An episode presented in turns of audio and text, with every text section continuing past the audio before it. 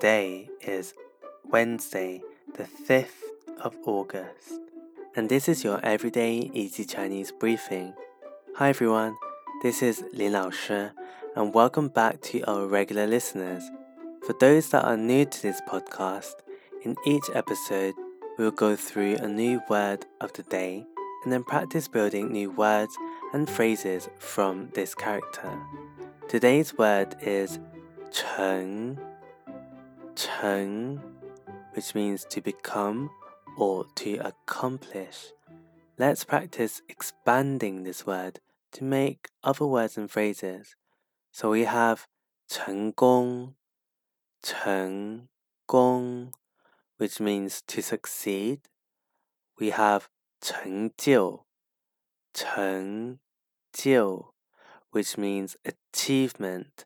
And finally, we have 成员,成员, which means member, like a member in a group. Let's practice making sentences with each new word. For 成功 success, we can say 一个人的成功主要靠自己。一个人的成功主要靠 自己。which means a person's success is dependent on themselves, which is somewhat true. People often succeed in great ways and have lots of achievements, and when your friends succeed, you can praise them by saying, 这是一个了不起的成就。这是一个 了不起的成就.